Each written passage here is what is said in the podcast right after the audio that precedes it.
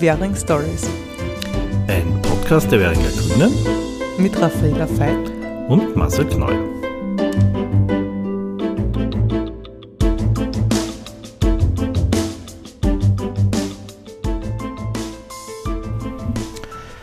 Herzlich willkommen bei einer neuen Folge der Währing Stories. Äh, hier ist heute Marcel Kneuer ohne die Raffi Veit, weil wir eine extra Folge haben. Dafür haben wir zwei Gäste, oder habe ich zwei Gäste, nämlich zwei grüne Nationalratsabgeordnete. Einerseits den Lukas Hammer, Klimaschutz- und Energiesprecher. Hallo. Und den Markus Kotzer, der ist äh, Arbeits- und Sozialsprecher. Hallo, danke für die Einladung. Ja, wir wollen ein bisschen plaudern, so über die letzten vier Jahre äh, Regierungsarbeit, grüne Arbeit, was da so vorangegangen ist, was erfolgreich war, auch was vielleicht noch fehlt oder was auch nicht gelungen ist. Wir haben ja in, glaube jetzt fast neun Monaten sind es noch ungefähr, bis zur Nationalratswahl. Uh, und da geht es ja auch darum, dann zu zeigen, uh, warum es wichtig wäre, dass wir dort weiter uh, mitgestalten können und weiter was tun können. Und das würde ich gerne mal von euch hören, weil ich auch das Gefühl habe, nicht nur ich, sondern auch viele andere, da hört man zu wenig, was die Grünen alles erreicht haben. Und ich glaube, da gibt es noch sehr viel. Beginnen möchte ich aber eigentlich mit dem Einstieg 2019. Ihr seid beide erstmals Abgeordnete geworden. Ähm, der Lukas war, glaube ich, schon mal vorher im Parlamentsclub als Referent, oder? Genau. Wie, wie war so der Einstieg äh, in, diese, in diese neue? Es ist mal gleich von 0 auf 100 quasi. Normalerweise hat man Oppositionspolitik manchmal, zumindest als Grüner eher.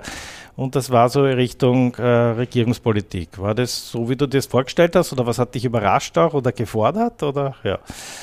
Naja, ich kannte das Parlament tatsächlich von meiner Tätigkeit äh, als äh, Umweltreferent im Grünen Parlamentsclub früher in der Opposition und war dann bei Greenpeace äh, zwei Jahre umweltpolitischer Sprecher und habe mich eigentlich das letzte Jahr bei Greenpeace mit äh, Schwarz-Blau beschäftigt und ähm, immer weniger Umweltpolitik gemacht und eigentlich eher gemeinsam mit anderen NGOs haben wir uns darauf vorbereitet, was diese Urbanisierung, diese im Prinzip befindliche äh, für Österreich und für die NGOs bedeutet. Also es hat sich so ein Zug in Bewegung gesetzt in Richtung Urbanistan und wir haben eigentlich nicht gewusst, wie wir den aufhalten sollen. Wir haben äh, also wir haben eine Konferenz organisiert, wir haben Workshops organisiert für kleine NGOs, wie sie sich darauf einstellen, ähm, weil in Ungarn haben wir gesehen, dass zuerst die NGOs attackiert werden. Ja. Ähm, und dann kam die Wahl, es ging extrem schnell. Ich wurde gefragt, ob ich antreten möchte bei den Wiener Grünen. Ähm, das hat auch sehr gut funktioniert. Und dann war die Wahl sehr erfolgreich und dann plötzlich hat es geheißen, okay, Regierungsverhandlungen genau mit denen. Und ich habe mir gedacht, ja, was machen wir jetzt? Aber im Endeffekt, es war eben dieser Zug, wir hatten plötzlich durch einen Zufall, durch Ibiza die Möglichkeit, uns vor diesen Zug zu stellen und diesen Zug aufzuhalten und ihn vielleicht dann auch in die gegengesetzte Richtung zu schieben. Und es war also ein sehr gemischtes Gefühl, weil ich bin dann selber in den Regierungsverhandlungen gewesen mit der Leonore gemeinsam und wir haben gewusst, okay, wir wissen genau, mit wem wir da zusammenarbeiten. Äh, und wie sich dann abgezeichnet hat, dass es auch was wird, haben wir gewusst, wir werden, wir werden das machen. Aber wir haben genau gewusst, ja, dass wir auf Deutsch gesagt äh, viel Scheiße fressen werden müssen. Ja. Und äh, ja, ähm, es war dann eine Umstellung von Oppositionspolitik, NGO und dann Regierungsverantwortung und Projekte umsetzen. Aber auch was ziemlich Cooles, ehrlich gesagt, weil alle Projekte, an denen ich gearbeitet habe bei Greenpeace, haben wir umgesetzt in der Regierung jetzt. Und das ist schon, das ist schon was Cooles. Sehr gut. Markus, Du warst nicht vorher im Parlamentsclub, aber politisch bei der Gewerkschaft, bin bei den Gewerkschafterinnen seit 30 Jahren oder so aktiv. Ja. Wie war das für dich, der Einstieg? Äh, also, das, das immer wieder äh, geläufige Wort, dass die Grünen und die ÖVP zwei sehr unterschiedliche Parteien sind, ja äh, das hat sich in Realita immer wieder bestätigt.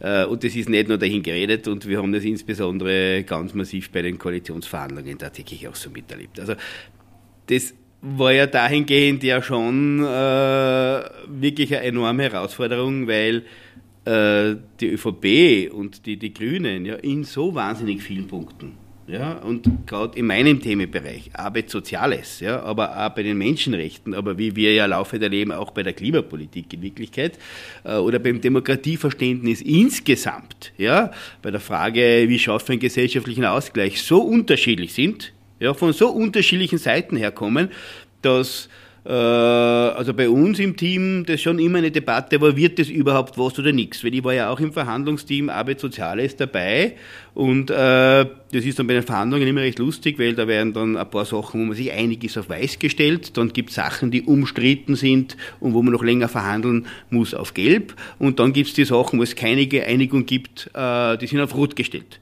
Und bei uns war eigentlich die rot gestellten Punkte relativ äh, häufig ja, und, und, und relativ dicht, äh, die weißen seltener. Und äh, das Papier, Arbeit Soziales, das Koalitionspapier, das rausgekommen ist, war auch relativ übersichtlich, weil da relativ wenig drin gestanden ist, weil wir uns wenig überraschend auf nicht so vieles geeinigt haben, weil das war für uns schon über weite Strecken klar, das, was wir führen müssen, vermutlich ist ein Abwehrkampf. Ja, ein Abwehrkampf gegen das, was äh, die ÖVP unter Blau-Schwarz, äh, also Türkis-Blau oder wie man es nennen will, gemeinsam mit der FPÖ äh, geplant hat, ja, die Vorhaben und die sie teilweise auch so eins, eins zu eins mit uns gerne fortgesetzt hätten, was natürlich ein No-Go war. Ja, das war vollkommen klar. Das hat sich auch bei den Verhandlungen recht bald herausgestellt.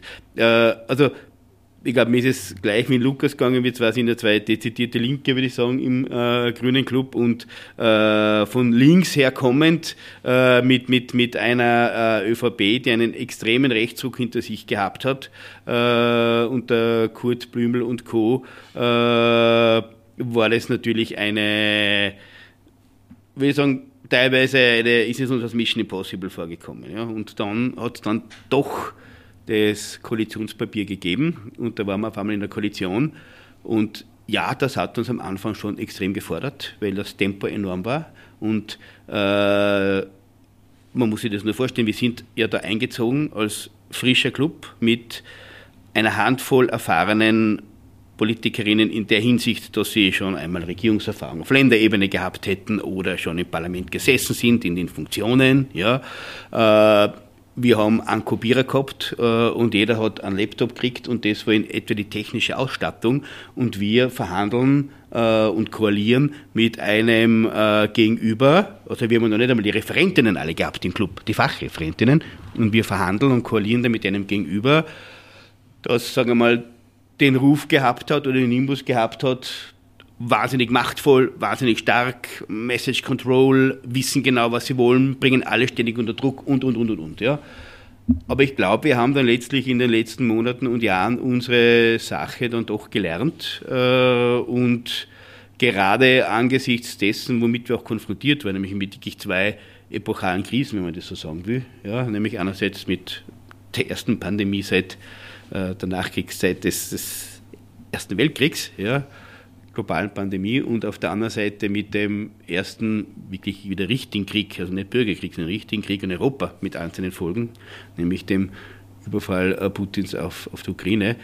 Das sind schon enorme Herausforderungen und, und äh, da denke ich mir schon, auch wenn ich sehr skeptisch war, was diese Regierung betrifft und nicht begeistert war, dass wir das gemacht haben, es ist schon besser, dass es wir gemacht haben, als es hat die FPÖ gemacht. Weil realistischerweise zu glauben, es hätte eine Option ÖVP mit SPÖ gegeben, das ist ein Irrtum. Die ÖVP wollte nie mit SPÖ. Also entweder wir fressen die Kot, wenn man so sagen will, ja, und müssen da auch viel hinnehmen, ja, oder wir haben das zweite Mal Türkis-Blau und das will ich mir ehrlich gesagt gar nicht vorstellen, was da rausgekommen wäre in diesen Krisen. Mhm. Ja, äh, da kommen wir dann noch dazu zu, zu, den Krisen. Fangen wir mal bei den Erfolgen an. Du hast schon gesagt, Lukas, ähm, äh, du hast sehr viel umsetzen können, was du auch schon vorher bei Greenpeace erarbeitet hast. Was würdest du jetzt sagen in deinem Arbeitsbereich? Was sind so vier, fünf große Erfolge, wo du sagst, ähm, da haben wir was weitergebracht? Also eben, wir haben ja nicht nur sozusagen dagegen gehalten, sondern, und ich muss auch sagen, ich bin überrascht im Rückblick auch, wie viel wir umsetzen konnten. Ähm, bei Greenpeace, also wie ich von Greenpeace weg war, äh, weg bin, habe ich meinem äh, damaligen Chef irgendwie gesagt, äh, Lobau-Autobahn verhindern, das war auch so unser Wahlkampfthema in Wien. Ähm, die Türkisen irgendwie zumindest schwächen. Äh, und dann hatte ich noch ein sehr langwieriges Kampagnenthema, das war Palmöl. Äh, Palmöl aus den Dieseltanks rauszubekommen. Ja. Palmöl ist in Österreich nicht mehr im Dieseltank, das ist äh, europaweit die größte Verwendung von Palmöl geht nämlich in Autos und wird im Autotank verbrannt als Biodiesel. Das ist in Österreich nicht mehr möglich. Ähm, die Lobau-Autobahn haben wir abgesagt.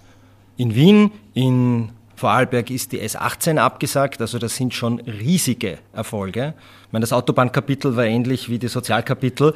Die, ich bin mit einer Liste gekommen an Autobahnprojekten, die wir aus dem Straßengesetz streichen wollen. Die ÖVP ist mit einer Liste gekommen an Autobahnprojekten, die sie beschleunigt umsetzen wollten. Die Listen waren ident und haben gesagt, wir reden nicht mehr drüber.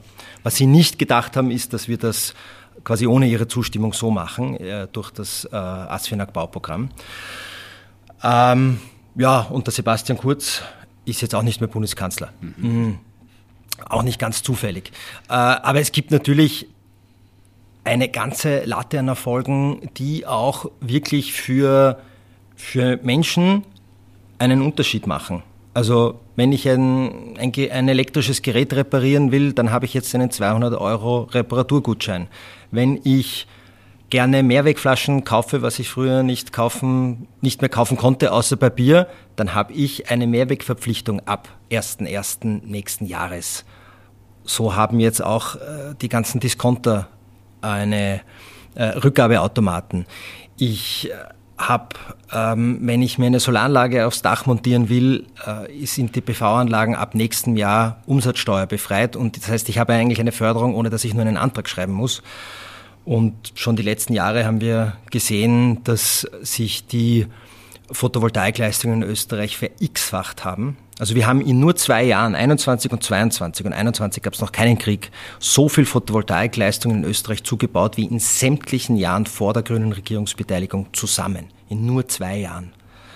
Äh, und das haben wir äh, dieses Jahr noch einmal, äh, noch einmal verdoppelt fast.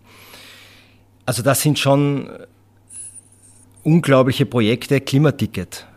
Das war ein Projekt, das ist in den letzten 20 Jahren immer wieder von Verkehrsministerinnen und Verkehrsminister versucht worden. Jetzt haben wir ein Klimaticket.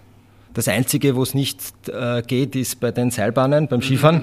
äh, aber sonst kann ich für drei Euro am Tag überall äh, mit den Öffis fahren, mit dem Klimaticket. 18-Jährige bekommen es gratis, Zivildienerinnen, Zivildiener äh, und äh, Grundwehrdiener bekommen es umsonst.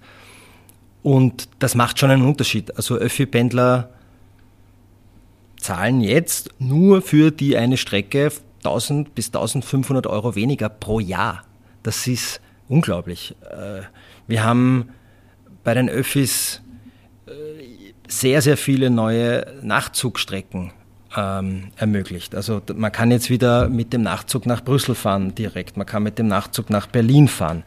Also das sind schon Dinge, wo wir einfach ganz konkret Dinge verändert haben. Eine der größten Sachen sicherlich beim Ausstieg aus Öl und Gas bei den Heizungen, weil man darf ja nicht, wir reden bei der Energiewende immer über den Strom, über den Verkehr, aber gerade beim, bei den Heizungen, wir haben 1,4 Millionen Öl- und Gasheizungen in Österreich und wir haben jetzt, also wir haben schon in den letzten drei Jahren immer wieder die Förderungen erhöht, aber was wir jetzt gemacht haben, wir haben für alle in Österreich äh, zahlen wir 75 Prozent der Heizungsumstellung, also von einer, zum Beispiel von einer Ölheizung auf eine Wärmepumpe, bis zu 23.000 Euro für, also für eine Heizungsanlage. Und wir haben, und das ist auch so, das spiegelt ein bisschen unseren Ansatz wider, dass wir Klimapolitik immer auch als soziales Problem sehen, immer auch Klimapolitik und Sozialpolitik zusammendenken. Bei der Heizungsumstellung ziehen wir sozusagen eine soziale Brille auf bei der Förderung und haben für, die, für das unterste Einkommensdrittel eine 100% Förderung. Das heißt, ähm, jemand mit einer Mindestpension in einem Haus aus den 50er Jahren mit einer Ölheizung bekommt 100% für eine neue Heizung. Das gab es mhm. noch nie. Es ist auch ein Ansatz, den es in der Klima- und Energiepolitik in Österreich nie gab. Wir haben nie, wir haben alle Leute immer gleich gefördert. Ja. Äh, Und natürlich, wir haben einen CO2-Preis eingeführt. Also die SPÖ hat die letzten 20, 25 Jahre von äh, Änderungen im Abgaben- und äh, Steuerensystem gesprochen, mit äh, Vermögenssteuern und so weiter. Ähm, wir haben sozusagen in der ersten Hälfte unserer Legislaturperiode haben wir nicht nur einen CO2-Preis umgesetzt, sondern wir haben das so umgesetzt, woran in Deutschland mal jetzt gescheitert ist, dass wir nämlich die Einkommen aus äh, der CO2-Bepreisung rückverteilen an die Haushalte was dazu führt, dass es eigentlich eine Umverteilung von oben nach unten ist. Also das sind so viele Dinge, man, also man kann es in einem Podcast fast nicht aufzählen, ähm, aber es sind, und wir haben jetzt vier Jahre, vier Jahre mit einem Koalitionspartner, wo eigentlich jede einzelne dieser Maßnahme, die ich jetzt aufgezählt habe, hart erkämpft werden musste. Ja. Und ich, ich ärgere mich manchmal, wie hart wir für jede einzelne dieser Maßnahmen kämpfen müssen. Aber das ist nicht nur ein Dagegenhalten gewesen, das im Prinzip war das oder ist es in der Klima-, Energiepolitik, aber auch in der Verkehrspolitik ähm, eine Bilanz, die es so nicht einmal ansatzweise jemals gegeben hat und wo wir wirklich als Grüne stolz sein können. Ähm, Bevor wir zu den sozialen Fragen kommen, die mich da jetzt gleich interessieren, weil du gesagt hast, die, die Förderung quasi für die Unteren jetzt äh, ähm, ist quasi gratis fast für die Heizungsumstellung. Äh, Gibt es irgendwelche Daten, ob das dann auch genutzt wird ja, oder ob sich dann der Mindestpensionist, der quasi zwar in seiner Eigentumswohnung sitzt, aber sie denkt, puh, also äh, alles andere ist wichtiger, aber meine Heizung, äh, selbst wenn ich es gefördert kriege, mache ich es jetzt trotzdem nicht. Äh, ob die das in Anspruch nehmen oder wissen wir da nichts? Naja, zum einen ist es so, dass wir, also ich habe jetzt drei Jahre lang das Erneuerbare Wärmegesetz verhandelt. Und ähm, rausgekommen jetzt am Schluss ist ein, eben ein fettes Förderpaket und ein Verbot von Öl- und Gasheizungen im Neubau. Das ist gut. Aber wir wollten natürlich noch viel weiter gehen. Wir wollten ein gesetzliches Ausstiegsdatum haben bis 2040 für alle Öl- und Gasheizungen. Und zwar als öffentlich-rechtliche Verpflichtung, wo dann alle gewusst hätten, 2040 müssen alle draußen sein. Das heißt, besser wir bauen uns jetzt keine neuen Gasheizungen ein, besser wir zentralisieren die Heizungsanlage jetzt, besser wir, äh, wenn jetzt neu investiert wird, wenn die Therme kaputt geht, dann in eine, die dann auch nach 2040 drinnen hängen kann. Das ist leider am Widerstand von ÖVP und SPÖ gescheitert. Wir waren einmal sehr, sehr knapp dran. Aber leider haben nicht alle am Verhandlungstisch die Mut und Kraft äh, aufgebracht, äh, sich den Märchen der Gaslobby zu widersetzen. Das sind so Dinge. Ja. Wir, wir, haben, wir haben alles versucht, wir haben gekämpft. Wir haben, glaube ich, ein sehr, sehr gutes Paket äh, rausverhandelt, aber das sieht man auch, wir wären halt natürlich weitergegangen. Und wir, haben, wir sehen an den Zahlen für dieses Jahr, dass diese Förderung für Einkommensschwache, da ist noch was übrig. Ähm, ich habe also natürlich müssen wir da besser werden, diese Förderungen auch äh, zu bewerben. Wir haben sie auch ausgeweitet. Ich sehe aber ehrlicherweise auch teilweise eine parteipolitische Motivation. Ähm, wir haben letzte Woche eine Kommissionssitzung gehabt, der Umweltförderungskommission, wo wir gesagt haben, wir wollen, damit diese Förderung bekannter wird, eine Informationskampagne machen. Und nicht immer nur Leuten sagen, es ist alles so schlecht und es gibt nichts und wir machen nichts für die Pensionistin im Einfamilienhaus in Kärnten, wie ich immer wieder von der SPÖ höre, ähm, sondern Leuten auch erzählen, was es für Möglichkeiten gibt. Und dreimal darf man raten, äh, wer gegen die Finanzierung dieser Informationskampagne gestimmt hat, ja? nämlich die SPÖ in der, in der Kommissionssitzung. Und da denke ich mir schon, das ist halt Populismus, dann den Leuten nicht zu sagen, was es für Möglichkeiten gibt, ja?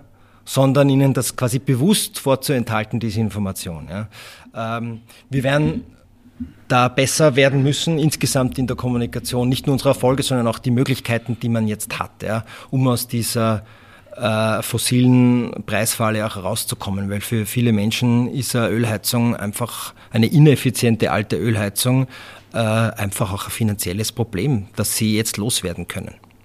Also eigentlich müsste man sagen, ich krieg's gratis die Umstellung und spare dann nachher was, ne? Also wenn es gescheit ist, ne? Ganz also genau. Und irgendwann einmal, also die alte Ölheizung geht halt wahrscheinlich auch irgendwann einmal sowieso hin und dann muss man ja sowieso sehr viele tausend Euro investieren für eine neue Heizung. Das heißt, ich stelle ja nicht nur um, habe sozusagen stabilere Heizkosten und Warmwasserkosten, sondern ich spare mir ja auch die nächste Investition, die sowieso anstehen würde. Also jetzt sage ich mal, ohne äh, ein bisschen fortgreifend auch auf, auf, später noch, aber eigentlich müsste man sagen, nutzt das jetzt noch 2024, weil wer weiß, ob in einer neuen Regierung 2025 du diese 100 Prozent überhaupt noch kriegst. Ne? Weil das wissen wir ja nicht, ob sowas dann verlängert wird. Also es könnte ja sein, dass die nächste Regierung sagt, ihr kriegt es nur mehr 50 oder 75 Prozent oder so, weil uns ist das nicht so wichtig. Ne? Also wir haben es gesetzlich festgelegt. Ähm, auch im Prinzip die Förderhöhen. Wir haben ein Zweckzuschussgesetz äh, gemacht, damit die Länder ihre Förderungen äh, nicht ähm, senken. Aber das sind alles oder sehr viele Gesetze sind einfach mit einfacher Mehrheit zu beschließen. Und wenn eine nächste Regierung sagt, na, es ist uns eigentlich nicht mehr wichtig, oder ganz im Gegenteil, ähm, die äh, Putin-Hörigkeit der FPÖ wieder zuschlägt. Man fragt sich ja, warum äh, gerade eine FPÖ, die irgendwie mit äh, sozialer Heimatpartei wirbt, äh, es denen lieber ist, dass man mit Gas seine äh, Wohnung heizt, russisches Gas oder halt Gas von sonst wo, aber nicht von Österreich, anstatt mit in Österreich produzierten Wärmepumpen. Ähm, aber mm, da sind andere Interessen dahinter. Aber ja, es ist natürlich bei einigen äh, dieser Maßnahmen und gerade wenn es um Förderung geht, immer die Gefahr, dass dann einfach gekürzt wird, ja. Ja, wir sind eigentlich schon tief im sozialen Bereich jetzt drinnen. Jetzt wechsle ich mal wirklich zum Markus. Ähm, was sind so deine Highlights? Wahrscheinlich weniger äh, als im Umweltbereich, weil du hast schon gesagt, das war sehr schwierig. Glaube ich gar nicht, ja, oder? eigentlich. Okay. Na, das, das, das, das, war ja, das war ja eigentlich tatsächlich das Überraschende. Also zuallererst mag ich schon mal dem, dem, dem, dem Luca da sehr herzlich gratulieren zu dem, was, was, was er da wirklich auch äh, mit seinem Team da ausverhandelt hat. Und äh, das, was ja immer wieder gefordert wird von, von NGOs, von Arbeiterkammer, ÖGB und SPÖ, und manchmal denke ich mir, äh, seht ihr nicht, was passiert? Wollt ihr das nicht sehen, nämlich äh, Klimaschutz mit sozialer Verantwortung? Das tun wir, das machen wir. Also äh, das Klimaticket ist nicht nur eine ökologische Maßnahme, nicht nur eine Maßnahme, die äh, dabei unterstützen soll, umzusteigen vom, vom, vom individuellen Verkehr hin zum öffentlichen Verkehr. Das ist eine zutiefst soziale Maßnahme, weil in Wirklichkeit äh, sich die, die, die Kosten für die Mobilität, für die öffentliche Mobilität ja drastisch reduzieren im Vergleich zu dem, was man bis jetzt gezahlt hat. Ja, das heißt, damit fördere ich Mobilität, damit unterstütze ich äh, äh, Leute, auf umweltfreundliche Mobilität umsteigen zu können, das günstiger zu niedrigeren Tarif als bislang. Also das ist schon sensationell in Wirklichkeit. Und die, äh, der Lukas hat es eh kurz erwähnt immer wieder auch, auch die Debatte, die wir jetzt haben, ja, dass die CO2-Steuer so inflationstreibend wäre, also das CO2-Preis so inflationstreibend wäre und alles verteuern würde. Äh, wir haben gerade vor kurzem nachgeschaut, ich glaube, die Treibstoffpreise heute trotz CO2-Steuer sind in der gleichen Höhe wie 2013, glaube ich, äh, ist vor kurzem äh, irgendwo äh, von, von, von, einem grünen Abgeordneten gesagt worden. Äh, und vor allem der CO2-Preis ist in Wirklichkeit äh, dahingehend eine Umverteilungsmaßnahme, ja, weil Reiche, Wohlhabende, und das haben wir global gesehen, aber auch im Österreich selber, ja, verbrauchen viel mehr CO2, ja, verbrauchen viel mehr fossile Energie, erzeugen viel mehr CO2.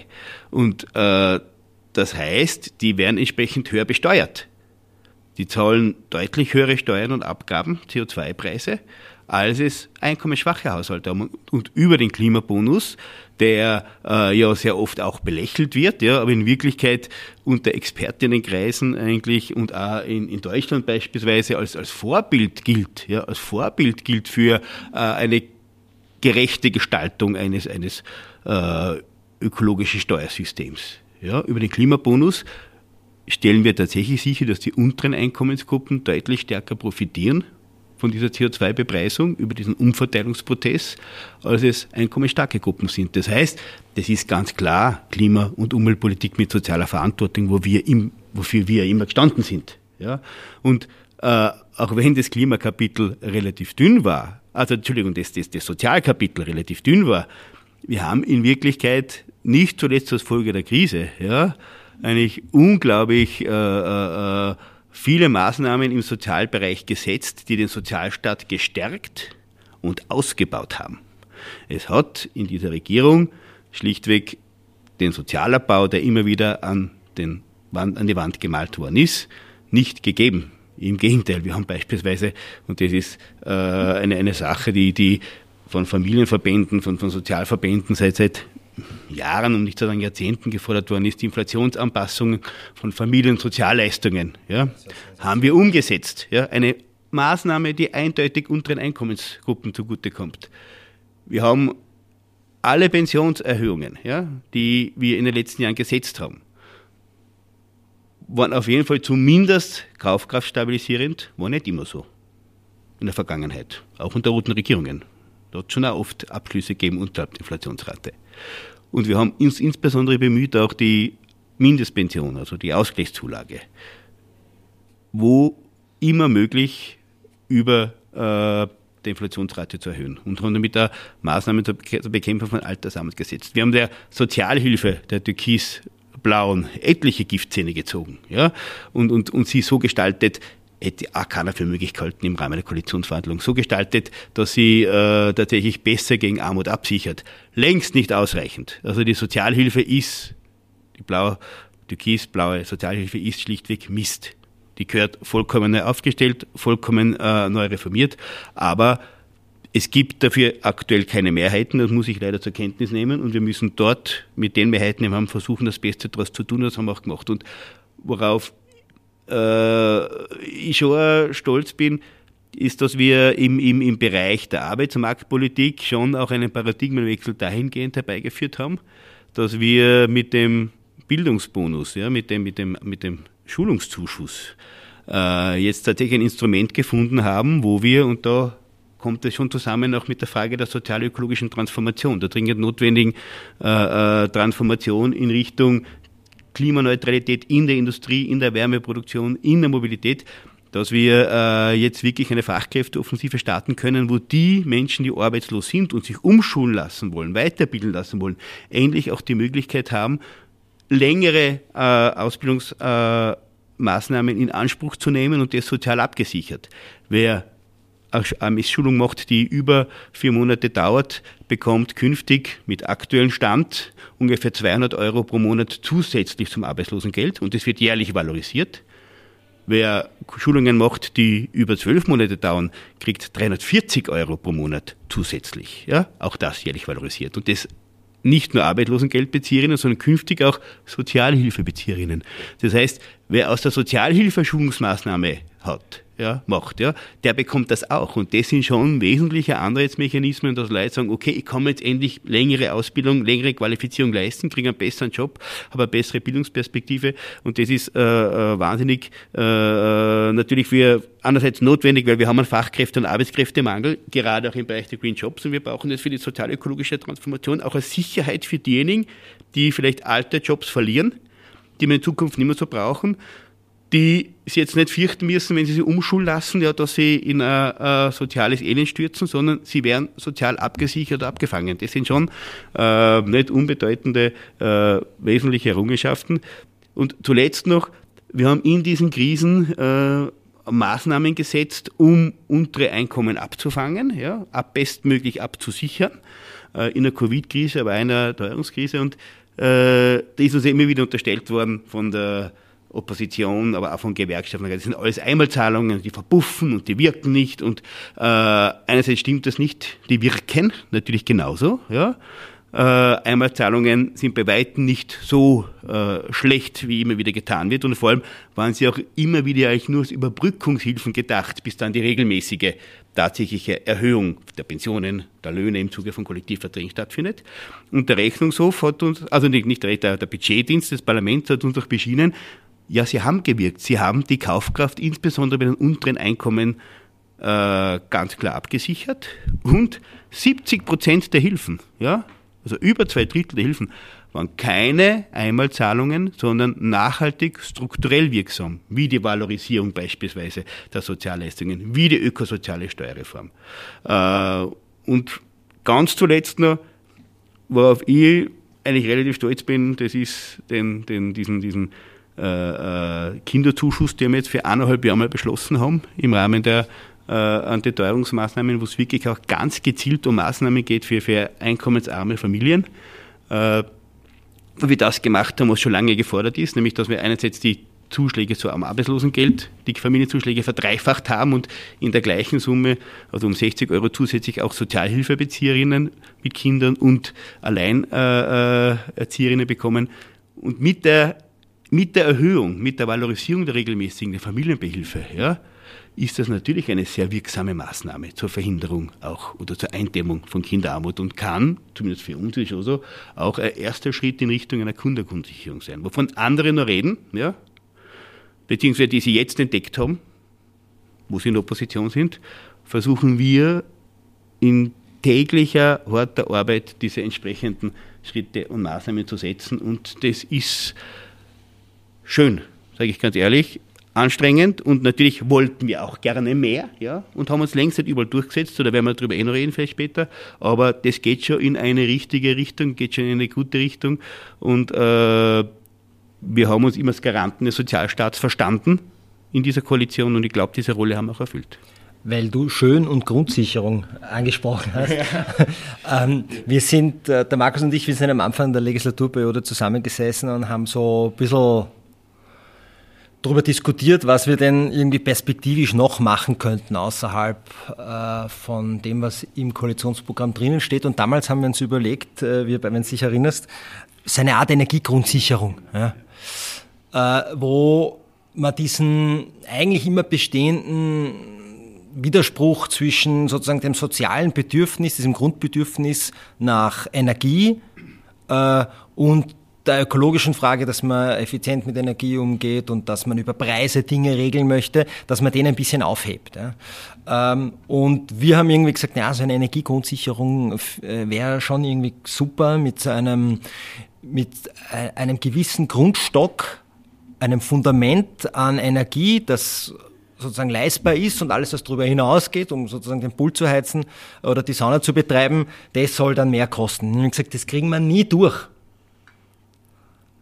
Und jetzt, äh, wir haben natürlich in der, in der Krisenbewältigung sehr viele Maßnahmen, eben, wie der Marco schon angesprochen hat, einfach treffen müssen, um äh, soziale Verwerfungen zu verhindern oder abzufedern. Und wir haben im Prinzip im Strombereich durch die Stromkostenbremse so eine Art Einstieg in die Energiegrundsicherung geschaffen zum ersten Mal, wo wir sagen, sozusagen einen Grundstock von 2900 Kilowattstunden so zum Vergleich, durchschnittlicher Haushalt in Österreich verbraucht 3500 Kilowattstunden Strom, aber wir haben gesagt 2900 Kilowattstunden. Die sollen nur 10 Cent pro Kilowattstunde zahlen an Arbeitspreis. Was darüber hinausgeht, zahlt man normalerweise, äh, zahlt man sozusagen den Marktpreis. 10 Kilowattstunden ist der sehr günstige Preis vor der Krise. Derzeit sind wir bei 30 Cent. Wir waren auch schon bei 50, 60, 70, 80 Cent äh, die letzten eineinhalb Jahre. Äh, und natürlich, das ist nicht perfektes Modell. Ähm, wir haben gesehen, dass die Energieversorgungsunternehmen teilweise genau dort dann ihre Preise anlegen, äh, wo, wo wir dann eine maximale staatliche Abfederung haben. Äh, aber das war schon etwas, wo ich mir gedacht habe, Dinge, die wir uns so irgendwie vielleicht bei einem Bier oder einem, einem Glas Wein irgendwie erdacht haben, als sozialökologische Maßnahme, wo wir gesagt haben, das geht nie durch, haben wir jetzt umgesetzt und sei es nur als Krisenmaßnahme. Äh, ja, von eurer Seite her ähm, klingt das alles total logisch, wenn ihr mir das erzählt. Ich habe mir beim Vorbereiten überlegt, was habe ich eigentlich für Vorteile jetzt finanzieller Art gehabt? Und bin also, mir ist eingefallen der Klimabonus und dann habe ich irgendwann einmal irgendwas anderes noch gekriegt, der Geld. Und jetzt habe ich im September habe ich Glück gehabt, weil ein Freund hat mir darauf hingewiesen, dass ich als Selbstständiger da zusätzliche Förderung kriege, die ich eigentlich äh, gar nicht entdeckt hätte. Ähm, und also man hat so ein bisschen das Gefühl, ja, es, es ist viel ausgegeben worden und auch bei der Strompreiskostenbremse, wo du das sagst, ist meine erste Assoziation Mist, da liegt noch eine lange E-Mail, die man noch dreimal durchlesen muss in meiner äh, Box, weil äh, ich noch nicht kapiert habe, was ich da jetzt genau machen muss. Nichts. Ähm, okay. Tatsächlich. Okay, okay. Ähm, aber, aber die Frage ist sozusagen, man hat oft das Gefühl, also es rauscht halt durch und äh, wenn ich jetzt am Ende, wenn ich lange nachdenke, was ich normalerweise nicht mache über meine Finanzen, denke ich mir, okay, da, wahrscheinlich wäre mein Konto um einiges im Minus jetzt, jetzt ist ein bisschen noch im Plus, aber nicht, nicht ganz. Äh, und es wäre einiges im Minus, wenn ich das nicht gekriegt hätte, aber der normale Bürgerin und Bürger denkt sich das eigentlich dann nimmer am Ende von 23, was da 22 oder so war. Ja. Äh, wie schafft man das, das zu vermitteln, dass man hier eigentlich sozusagen was unterstützt hat? Ja, weil also da sehe ich ein sehr großes Problem drinnen, dass halt viele Leute zwar sich einfach denken, okay, Mist, ich habe jetzt äh, vielleicht sogar 500 Euro Film am Ende vom Jahr, ja, und es geht wieder alles nichts aus und es ist ein Wahnsinn, wie teuer alles wird, ja, und nicht mhm. wissend, dass man halt durch die Dings vielleicht äh, 3000 Euro gehabt hätte, ja aber das, also das, da, da, da sehe ich so ein großes Problem der Vermittlung. Wie, wie kann man dagegen steuern oder kann man da überhaupt gegensteuern? Ich, ich fange vielleicht an und, und, und, und du ergänzt. Ähm, also eine spannende Anekdote dazu ist, wenn man mit Leuten aus dem Klimaministerium äh, redet über die Beschwerden zum Klimabonus, dann sind mehr als 90 Prozent der Beschwerden waren von Leuten, die nicht gemerkt haben, dass sie letztes Jahr die 500 Euro schon längst am Konto gehabt haben. Ähm, also das hat sich, äh, die Beschwerde hat sich damit erklären lassen, äh, mal nochmal nachzuschauen und vielleicht ein paar Monate zurückzublättern. Ähm, aber also ich glaube auf der einen Seite, und das äh, kann ja der Markus dann noch genauer ausführen, wir haben schon sehr, sehr viel gemacht, um Haushalte, Betriebe und so weiter zu entlasten. Was weiß ich, wir haben noch gar nicht darüber gesprochen, dass wir die kalte Progression abgeschafft haben und so weiter. Aber wir dürfen nicht vergessen, in was für einer eigentlich unfassbaren Zeit wir hier regieren dürfen. Nach eineinhalb Monaten, der Markus hat es angesprochen, da hatten wir noch nicht einmal Möbel, geschweige denn MitarbeiterInnen, äh, hat uns die Pandemie erwischt.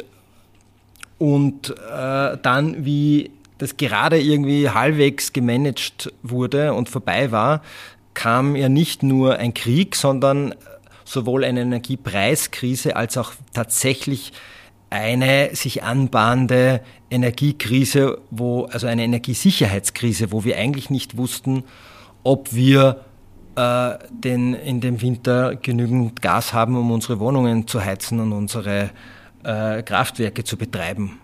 Das war schon eine Situation, in der waren wir vielleicht ansatzweise 1973 das letzte Mal.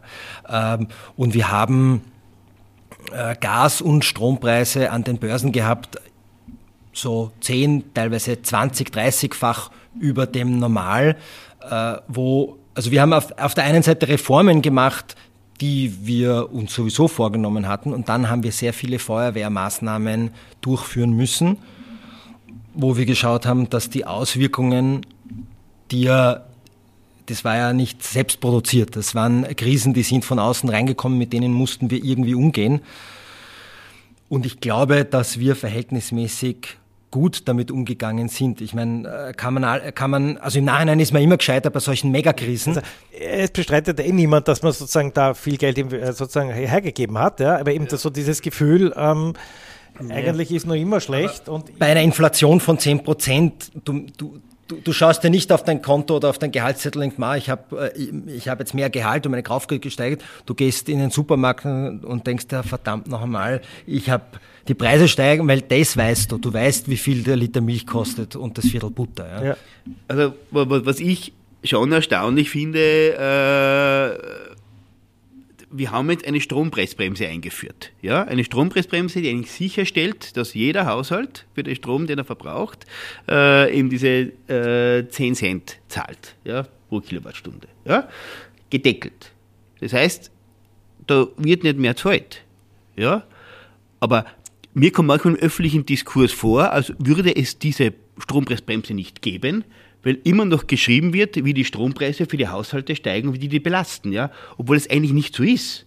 Also das, das finde ich schon teilweise recht spannend, ja, dass, dass, dass manche Maßnahmen offensichtlich, das ist, äh, äh die, die, die da sind, nicht als solche wahrgenommen werden. Ja, äh, beziehungsweise weil sie eh schon gewohnt sind, äh, wenn man eh schon weiß, dass sie kennt und weil offensichtlich die, die trotzdem diese, diese Starren auf die Preise, auf die Strompreise so, so ein wesentlicher Punkt ist. Was sozusagen was, was, was was ich schon, mir, ist, ist es durchaus nachvollziehbar, dass es bei sehr vielen und verständlich, dass es bei sehr vielen äh, Betroffenen, die quasi von, von der Inflation, äh, äh, besonders stark unter Inflation und der Teuerung äh, leiden, äh, dass es da eine Verbitterung und einen Ärger gibt und, und, und, und auch diese, dieses, dieses Gefühl, äh, es kommt alles zu spät an. Ja. Das hat aber schlichtweg damit zu tun und das ist schwer zu vermitteln, ja, dass der Prozess ja, von der Entstehung einer Hilfe, ja, bis sie ausgezahlt wird, ja, Monate braucht teilweise, weil einfach der Rechtsweg, also der, der Weg der Gesetzwerdung und der Umsetzung so schwierig ist. Wir haben ja in Wirklichkeit äh, versucht, für unterschiedliche Bevölkerungsgruppen unterschiedliche Maßnahmen zu setzen, weil es nämlich die eine Maßnahme, die wirkt, nicht gibt. Das, was ich für eine Sozialhilfebezieherin mache, für eine Sozialhilfebezieherin mache, ja, dass ich die, die Sozialhilfe erhöhe beispielsweise, das nutzt einer Geringverdienerinnen Nüsse. Ja, da muss ich eine andere Maßnahme setzen über die Lohnsteuer. Beispielsweise haben wir auch gemacht, eine, eine, eine äh, äh einmalige äh, äh, äh Lohnsteuersubvention, wenn man so sagen will. Ja? Nur die wirkt ja erst mit dem Lohnsteuerausgleich im nächsten Jahr. Ja? Das heißt, ich kündige die Maßnahme heute an, wirksam wird es nächstes Jahr und dann habe ich kriege ich das vielleicht gar nicht mit über den, den, den, den Lohnsteuerausgleich, den ich sowieso mache, dass ich auf einmal 500 Euro noch mehr am Konto habe. Ja? Und auf der anderen Seite sehe ich trotzdem, dass die Preise steigen und dieses, alle schauen auch auf die Inflation und dann haben wir natürlich auch noch zwei Parteien, sage ich mal, in Opposition, die ja Meister des Populismus sind inzwischen über weite Strecken, wo dann sehr oft Lösungen vorgeschlagen werden, die einfach logisch und rational klingen, ja, die aber vielleicht in Spanien umsetzbar sind, aber nicht bei uns. Das geht bei uns einfach nicht. Ja. Wenn ich einen geschlossenen Strommarkt habe, kann ich dort, oder eher geschlossenen Strommarkt habe, kann ich dort ganz anders intervenieren in Preise, als wenn ich einen offenen Strommarkt habe. Ja und das kann man vielleicht zur Kenntnis nehmen oder auch nicht, ja, weil man es einfach nicht zur Kenntnis nehmen will und es halt wunderbar passt in die Erzählung, die tun ja nichts. Ja, äh, das ist, das, das, das finde ich nicht uninteressant. Also diese, das, das, das, das, das oder äh, das ist etwas, was, was, was in der Diskussion schon sehr, schon sehr stark auffällt. Äh, wo ich schon ganz ehrlich sagen muss, also was, was, was, was uns als Grüne natürlich äh, sehr äh, gewurmt hat, ja, ist, dass man nicht früher und rechtzeitig, rechtzeitiger mit dem Koalitionspartner in die Mietpreise eingreifen können. Ja. Und da waren wir sehr dahinter, dass wir eine Mietpreisbremse kriegen. Ja. Äh, das Modell, das jetzt umgesetzt wird, hätte man in Wirklichkeit ähnlich gelagert schon vor eineinhalb Jahren haben können. Ja. Das war damals, wäre damals nur für uns zu haben gewesen. Äh, und wir wissen, dass die Mieten eines der großen Probleme sind, insbesondere für einkommensschwache Haushalte. Das hätte man nur haben können gegen eine Senkung der Grunderwerbsteuer, also eine Vermögensteuersenkung und dafür stehen wir schlichtweg nicht zur Verfügung. Ja, und damit, darum ist auch nichts daraus geworden. Wir haben jetzt glücklicherweise diese äh, Mietpreisbremse. Äh, allerdings wäre sie früher natürlich deutlich besser gewesen und hätte auch die Inflationsraten gedämpft und die Inflationsrate gesenkt. Aber es ist schon interessant auch, wenn man sich anschaut, wie haben die Maßnahmen gewirkt insgesamt, wie waren sie in Europa ausgestaltet, es sind sehr oft sehr ähnliche Maßnahmen. Ja, also wir sind nicht die einzigen, die einkommensstärkende Maßnahmen gesetzt haben. Das haben die Deutschen gemacht, haben die Franzosen gemacht. Andere haben mehr auf preisdämpfende Maßnahmen gesetzt und probiert, die Inflation zu drücken. Mit mehr oder mit weniger Erfolg. Ja?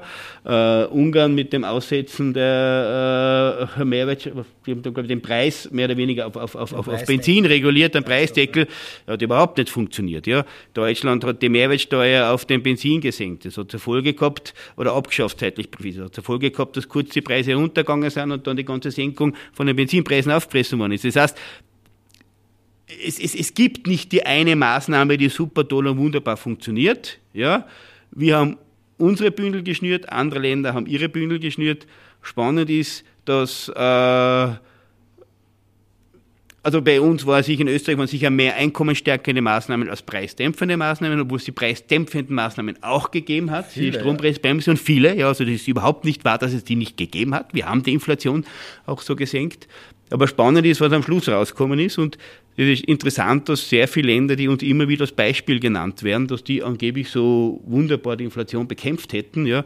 Und äh, wann ist denn eine Inflationsbekämpfung wirkungsvoll dann, wenn die Kaufkraft der Leute erhalten bleibt, die Realeinkommen stabil bleiben einigermaßen, dass gerade die Länder wie Spanien, wie Frankreich, äh, die immer wieder aus dem Hut geholt werden, die Länder sind, wo die Kaufkraft dramatisch zurückgegangen ist, interessanterweise. Und ich mache Ihnen das nicht zum Vorwurf. Die haben auch das Beste versucht. Ja? Die haben auch andere soziale, ökonomische Voraussetzungen. Ja? Es ist vollkommen sinnvoll zu sagen, die haben schlecht gemacht und wir haben super gemacht. Ja? Aber es zeigt nur, nicht jede Maßnahme, die da gemacht wird, muss bei uns wirken und jede Maßnahme, die angeblich super ist, wirkt so, wie man es gern haben würde. Ja? Und so ist es halt auch. Also zusammenfassend mal zu diesem Bereich, man, es ist einfach viel gemacht worden, man hat viel ja. Geld investiert auch, aber es ist schwierig, den Leuten das zu vermitteln ja, oder dass sie es halt mitbekommen, dass das ankommt. Ne? Ich glaube auch, dass es teilweise eine, also ich habe mir das, in meinem Bereich war es ein bisschen anders, da ist das auch parteipolitisch anders gelagert, würde ich mal sagen.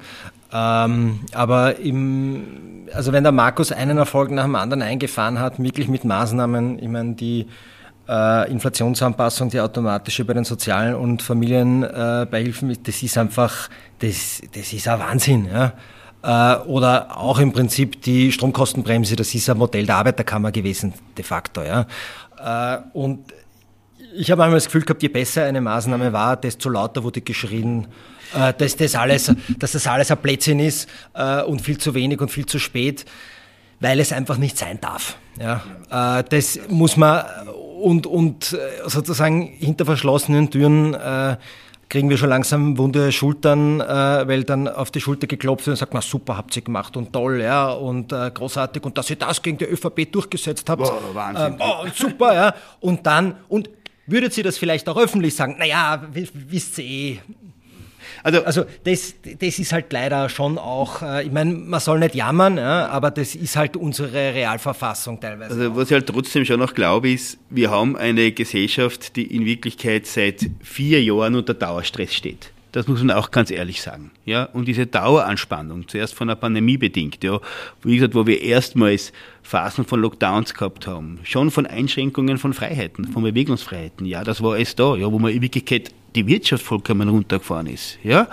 Äh, das war schon ein extremer Stress in der Gesellschaft, ja, und ein Stress für die Institutionen auch, die wir gehabt haben. Die waren ja alle auf das nicht vorbereitet, ja, und wir haben da wild improvisieren müssen. Der Werner Kogler hat das immer so schön auf Sicht fahren genannt, ja, und es war es tatsächlich, ja, weil uns hat dann gesagt, was machen die anderen europäischen Länder, ja, was können wir von denen lernen, was lernen die von uns, ja, äh, aber eine Situation, mit der wir und die Gesellschaft insgesamt eigentlich nicht gescheit hat umgehen können, nicht gewusst hat, was tun soll. Dann kommen wir in die nächste Phase. Also die, die, die Verschnaufpause nach der Pandemie, ja, war ja eine sehr kurze. Ja, dann ist auf einmal der, der, da haben wir die Inflation am Anfang gehabt mit der Erholung der Wirtschaft, ja, und dann haben wir im Februar auf einmal den Überfall äh, äh, Russlands auf, auf die Ukraine, ja, mit europäischem Krieg.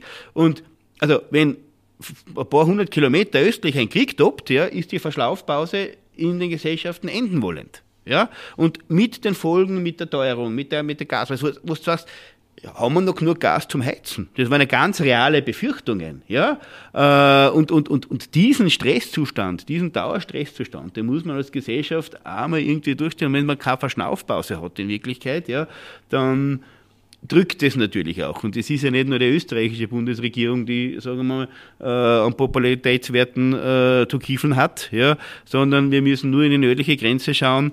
Äh, also die Popularität der Ampelkoalition in Deutschland ist auch enden wollend und vermutlich so ziemlich jede Regierung, die in dieser Krise irgendwas äh, äh, machen muss und diese Krise bewältigen muss, weil es natürlich es kann und, und das ist das ist etwas, äh, was, was, was, was, was man einfach auch sagen muss, ja, wenn du so epochale Krisen hast, ja, und so äh, äh, äh, von, von, von, von äußeren Einflüssen geprägte Problemlagen, ja, kannst du die auf nationalstaatlicher Ebene und können wir die nur bedingt lösen. Ja, wir können versuchen, das Beste zu tun, um das abzufedern. Wir können versuchen, richtige Wege zu leisten. Aber das wird nicht folgenlos für unsere Wirtschaft, für unsere Ökonomie, für unsere Gesellschaft bleiben. Das geht sich nicht aus. Und insgesamt sind die Folgen ja nicht so dramatisch auch, nicht allzu dramatisch ausgefallen, ja, nicht allzu dramatisch ausgefallen, ja, muss man ehrlicherweise sagen. Das, was natürlich passiert ist, die Menschen, die vorher schon armutsgefährdet waren oder arm waren, für die hat es nochmal stärker getroffen, ja. Da hat man massiv, massiv auch, auch, auch, auch hinarbeiten müssen ja? und, und, und das bestmöglich unterstützen. Aber was für mich schon in gewisser Weise äh, ein Kompliment war, ist, dass der Martin Schenk von der Armutskonferenz am Standard schon festgehalten hat, dass man das schon anerkennen muss, dass die Regierung vieles versucht hat, vieles gemacht hat und es gelungen ist, die ärgsten sozialen Verwerfungen abzufedern. Ja? Und das sage ich noch einmal mit einer ÖVP. Und da sage ich ja ganz ehrlich, Sozialpolitik ist auch bei den Grünen zu Hause. Ganz klar, das hat die Krise gezeigt. Da vielleicht gleich anknüpfend, äh, also Sozialpolitik, ähm, die SPÖ ist ja eigentlich die, die Partei, die sich die Sozialpolitik auf die Fahnen geschrieben hat. Ähm, Im Vergleich dazu, was auch die SPÖ jetzt in den Regierungen, bevor es äh, Schwarz-Blau gegeben hat, erreicht hat, äh, wie würdest du da sozusagen das im Verhältnis äh, sehen? Äh, also mir, mir schon, also ich, ich sage ganz ehrlich, ich kann mich an die, die großen sozialpolitischen Würfe ja, der, der, der Sozialdemokratie in, in, in den letzten Jahren ihrer Regierungen nicht mehr so erinnern, muss ich ganz ehrlich sagen. Also mir sind die, ich, die Mindestsicherung war für mich noch der, der, der letzte große Wurf der bei aller Kritik an der Mindestsicherung selber natürlich schon deutlich besser Sozialhilfe war, aber die Sozialdemokratie, und das war ja auch ein Vorwurf, hat sich, glaube ich, schon sehr stark auf das Verwalten statt auf das Gestalten des Sozialstaates beschränkt. Ja. Und es ist natürlich so und so, dass äh, wenn Sozialdemokraten regieren, ist der Motor der sozialen Veränderung, der sozialpolitischen Veränderung, das ist sehr oft die Gewerkschaftsbewegung gewesen, die Forderungen bringt, Druck macht, in der Regel dann auch eher ein bisschen zurückgefahren, ne? weil den eigenen Ministern tut man nicht so gerne weh. Wenn ich mir jetzt beispielsweise anschaue, ich habe das jetzt vor kurzem in der Nationalratsrede gesagt, Pflegereform. Wir sind 2008 in der Finanzkrise, sind wir auf die Straße gegangen, um für die Pflegemilliarde zu demonstrieren. Ja? Eine Pflegemilliarde zur Verbesserung der Arbeitsbedingungen, zur Verbesserung der Einkommensbedingungen in der Pflege, äh, dass insbesondere Frauen besser entlohnt werden, dass die Pflege ausgebaut wird, die Ausbildung verbessert wird. Äh, nach zahlreichen Demonstrationen, Kundgebungen ist dann endlich der Pflegefonds eingeführt worden. Der war quasi ein Produkt davon und der war budgetiert damals mit 100 Millionen Euro. 100 Millionen Euro, so weit entfernt von der Pflegemilliarde. Weit, weit, weit entfernt von der Pflegemilliarde. Das ist dann trotzdem von den Gewerkschaften gefeiert worden, weil man will halt den eigenen Sozialminister, der aus der Gewerkschaftsbewegung äh, kommt, jetzt nicht in den Rücken fallen. Wer hat jetzt die Pflegemilliarde letztlich mit all den Zielsetzungen, die wir gehabt haben damals? Aufwertung der Pflege, äh, bessere Ausbildung. Wer hat die jetzt umgesetzt?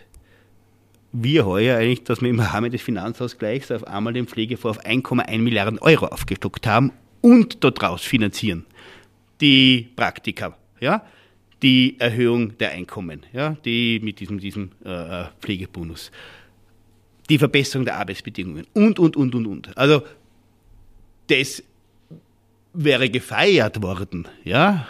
Wir feiern es eher für uns, aber es ist ja aufgefallen, dass eigentlich die Freude in den roten Reihen eher nicht besonders groß drüber war, dass endlich die Pflegemilliarde kommt. Und ich glaube, das ist schon ein Punkt, der Lukas hat es eh kurz erwähnt. Also, wir haben sozialpolitisch in den letzten Jahren wirklich wahnsinnig viel gemacht und vor allem auch wir haben neue Sachen probiert, die krisenbedingt notwendig waren. Ja?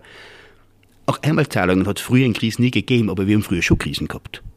Die 2008er Wirtschaftskrise war kein Lercherschatz ja, mit dem Anstieg von Arbeitslosigkeit. Und wenn man anschaut, wie damals dagegen gesteuert worden ist, gegen diese Einkommensverluste und heute, ja, sage ich ganz ehrlich, ja, da müssen wir uns nicht verstecken. Im Gegenteil, da haben wir wirklich versucht, experimentiert und das und das und das und das gemacht. Äh, und wie gesagt, der Lukas hat es erwähnt, man hat oft den Eindruck, dass es manchmal der Opposition lieber wäre, wir würden nichts machen, ja, und wenn wir was machen, dann ist der Ärger riesengroß und es ist zu wenig, zu spät, unzureichend oder sonst was. Ja.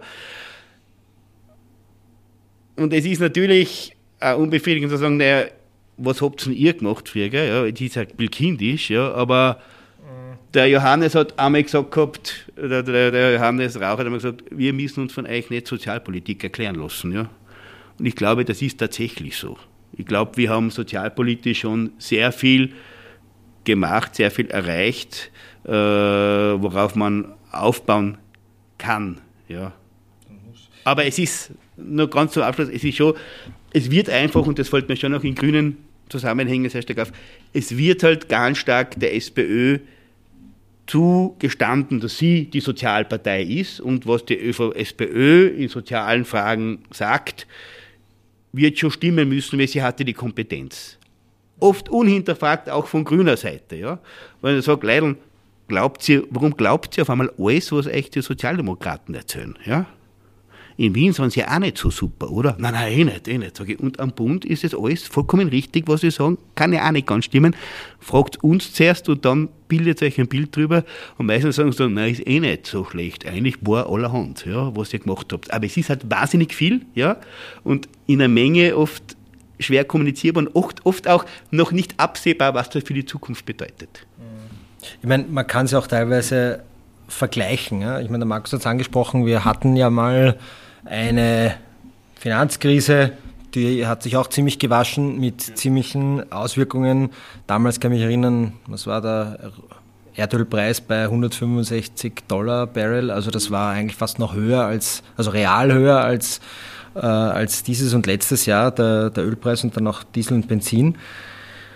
Und dann gab es auch ein Konjunkturpaket, kann ich mich erinnern. Ja, und das äh, große Konjunkturpaket, einer der wesentlichen Maßnahmen war eine Abwrackprämie, damit sich die Leute neue Autos kaufen. Super. Ja, also ökologisch brauchen wir eigentlich gar nicht drüber reden. Äh, und dann ein Teil, also sozusagen der ökologische Teil dieses Konjunkturpakets war ein 100 Millionen Euro Sanierungsoffensive. 100 Millionen für thermische Sanierung und für den Tausch von Öl und Gas, also von Ölheizungen eigentlich. 100 äh, Millionen. Das ist dann in den Folgejahren auf 43 Millionen Euro zusammengeschrumpft.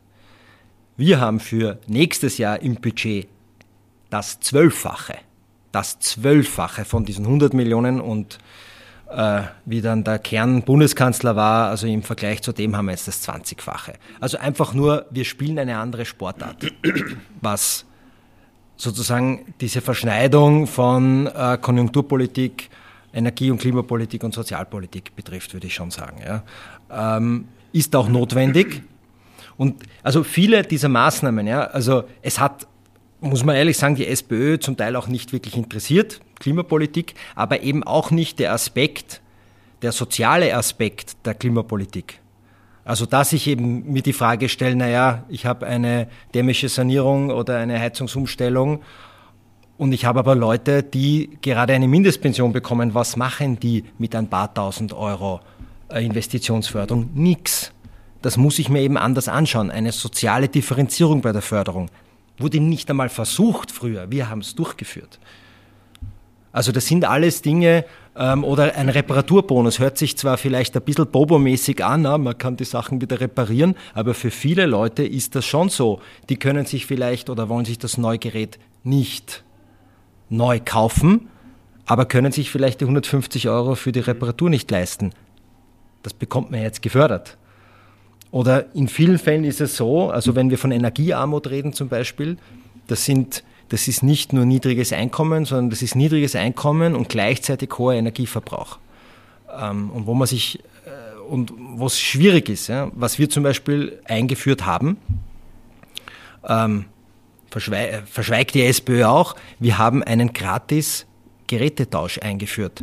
Menschen mit niedrigem Einkommen und einem energiefressenden Gerät, zum Beispiel ein Kühlschrank, bekommen den gesamten Kühlschrank ersetzt mit einem hocheffizienten Gerät.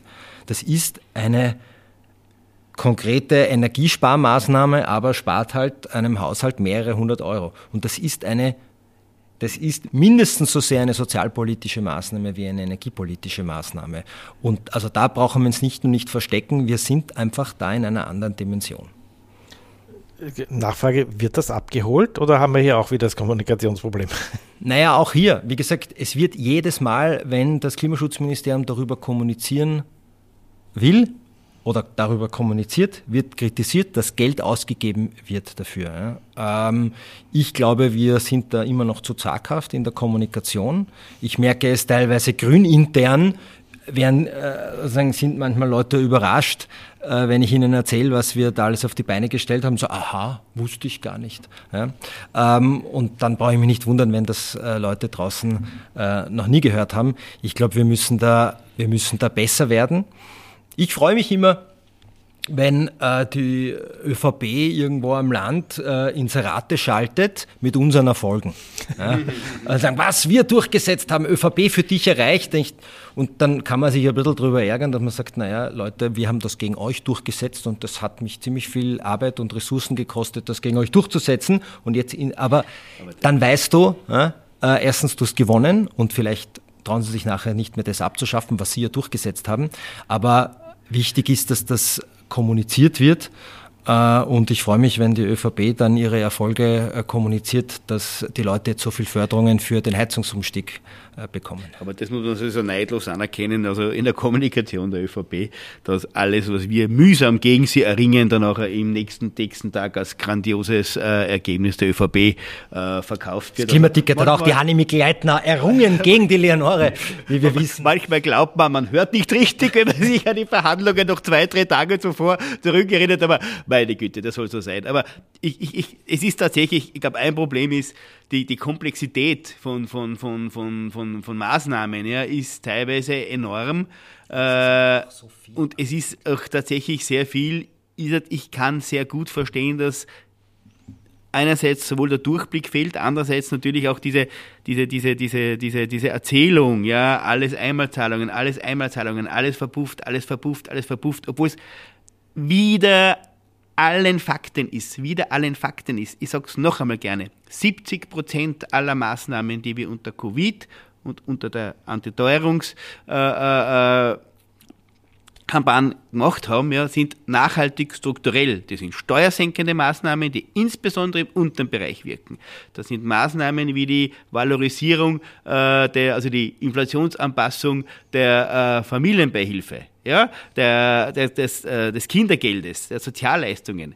Das sind äh, Maßnahmen wie im Bereich der Pensionen, ja, wo, wo äh, wir ganz spezifisch darauf geschaut haben, Verluste, die Pensionistinnen, neue Pensionistinnen aus der Inflation erstehen können, dass wir die abfangen. Das heißt, das ist in Wirklichkeit der Schwerpunkt aller Maßnahmen. Und dann haben wir noch daneben die preisdämpfenden Maßnahmen, die preissenkenden Maßnahmen, die inflationssenkenden Maßnahmen, wie die, die äh, Strompreisbremse, wie wir erwähnt haben. Und dann bleibt noch ein Teil an Einmalzahlungen, ja, aber die, auf die wird fokussiert. Auf die wird fokussiert, die klingen gut, das hört man gern und da kann man eine wunderschöne Erzählung drum aufbauen, aber in Wirklichkeit die Erzählung nicht einmal für Grimsches Märchenrecht. Passt. Also wir haben für was wollt ihr, für meine Frage, was wollt ihr nächstes Jahr noch machen? Sicher ein Hacker großes bei besser kommunizieren und diese Maßnahmen noch zu den Leuten bringen. Ich darf noch einmal zurück zur SPÖ kommen, weil natürlich auch Energie, äh, Klimaschutzfrage natürlich SPÖ und Wien ein großes Thema ist, weil äh, das, was man aus Wien hört, ist die Kritik, dass es kein Klimaschutzgesetz gibt. Äh, auf der anderen Seite ähm, hat man eine Stadtstraße gebaut und ähm, es ist ja zu befürchten, wenn die Grünen nicht bei der Regierung sind, dass die Labautobahn vielleicht doch kommt oder doch gebaut wird. Ähm, ja, wie, wie, siehst du da diese Einschätzungen mit der SPÖ und Klimaschutz? Hm. Naja, also die, die SPÖ erzählt ja immer, ich weiß nicht, seit tausend und wie vielen Tagen gibt es kein Klimaschutzgesetz. Ich sage, wir hatten noch nie ein Klimaschutzgesetz. Weil wir hatten ein Klimaschutzgesetz äh, unter einem roten Bundeskanzler beschlossen. Das war halt der Papier, da ist Klimaschutzgesetz gestanden mit irgendwelchen Zielen. Äh, was hat es gebracht? Null. Und ich habe immer gesagt, ein Klimaschutzgesetz ist notwendig, weil ich äh, sozusagen einen Fahrplan haben möchte mit äh, Zielen nach Sektoren aufgeteilt, wo die Reise hingeht. Aber so zu tun, als ob wir einfach ein Klimaschutzgesetz machen und dann wie durch ein Wunder lösen sich alle unsere Klimaschutzprobleme in Luft aus, ohne dass ich irgendwas tun muss, ist natürlich ein Blödsinn. Und das weiß auch die SPÖ. Es ist halt sehr einfach, das zu fordern.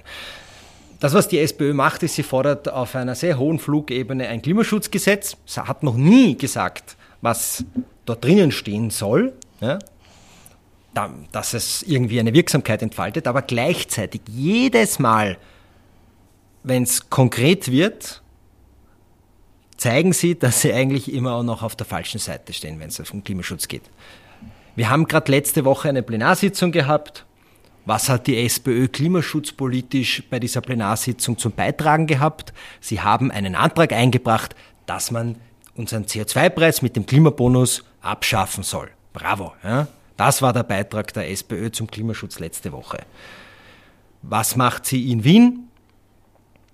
Sie haben die Stadtstraße gebaut gegen alle Widerstände, haben Klimaaktivistinnen mit Klagsdrohungen äh, eingedeckt und wollen immer noch die Lubau-Autobahn bauen und äh, haben auch schon mehrere Pressekonferenzen gemacht, wo sie äh, der grünen Verkehrsministerin angedroht haben, dass sie sie jetzt doch endlich klagen wollen. Haben sie noch nie gemacht. Ähm, und haben eigentlich immer noch nicht wirklich äh, einen klimapolitischen Schwenk, was das betrifft, gemacht. Der Andi Babler ist einmal angetreten, hat einmal, ähm, glaube ich, durchaus ehrlich gesagt, was er sich zu dem Thema denkt, ist wahrscheinlich intern so zusammengestaucht worden, dass er jetzt eine 180-Grad-Wende wieder sozusagen auf der Autobahn äh, vollzogen hat mit der Handbremsen. Und jetzt sehen wir wieder im Prinzip, dass die SPÖ bei vielen Themen, wenn es wirklich konkret wird, zu entscheiden wird, ja, dann können wir uns nicht nur nicht auf sie verlassen, sondern dann stehen sie sehr oft einfach auf der falschen Seite. Ja. Wir sind ja eigentlich dafür, aber. Und dann kommt der Grund, warum es nicht geht. Äh, sie sind in Wien glaube ich, sieht man, dass wir äh, zehn Jahre lang eine grüne Regierungsbeteiligung gehabt haben, dass wir auch äh, in den Magistratsabteilungen jetzt viele Leute haben, die sozusagen dieses Raus aus Gas auch fachlich äh, begleiten. Mm, wir werden, wir werden sehen, wie das in Wien weitergeht. Ähm, aber ich glaube, die SPÖ hat vor allem im Parlament bewiesen, dass ihnen Klimapolitik zumindest immer noch ziemlich egal ist. Und das wird auch weiter so bleiben. Also realistisch zusammengefasst muss man sagen, an Grünwählerinnen, die sich jetzt überlegen, bei der Nationalratswahl SPÖ zu wählen, muss man sagen, dann wählst du den Klimarückschritt und wahrscheinlich auch die Labautobahn. Ne? Also das ist schon. Ich glaube, dass die SPÖ daraus auch kein Geheimnis gemacht hat. Ja? Also wir haben wir haben mit der ÖVP gemeinsam übrigens nicht nur Anträge der SPÖ niedergestimmt gegen eine Abschaffung der, des CO2-Preises, sondern auch SPÖ-Anträge zum beschleunigten und sofortigen Bau aller im Straßen, äh, ähm, Bundesstraßengesetz vorgesehenen Schnellstraßen und Autobahnen inklusive der Lobau-Autobahn. Also die SPÖ war sich nicht so blöd, diese Anträge im Parlament einzubringen. Okay. Die ÖVP hat, das mit, hat da mit uns übrigens dagegen gestimmt. Ja? Also müssen, ja, aber das ist halt die Koalitionsdisziplin, die uns öfters vorgeworfen wird. Das muss die ÖVP auch machen, darüber redet halt niemand. Aber sie machen ja gar kein Geheimnis daraus.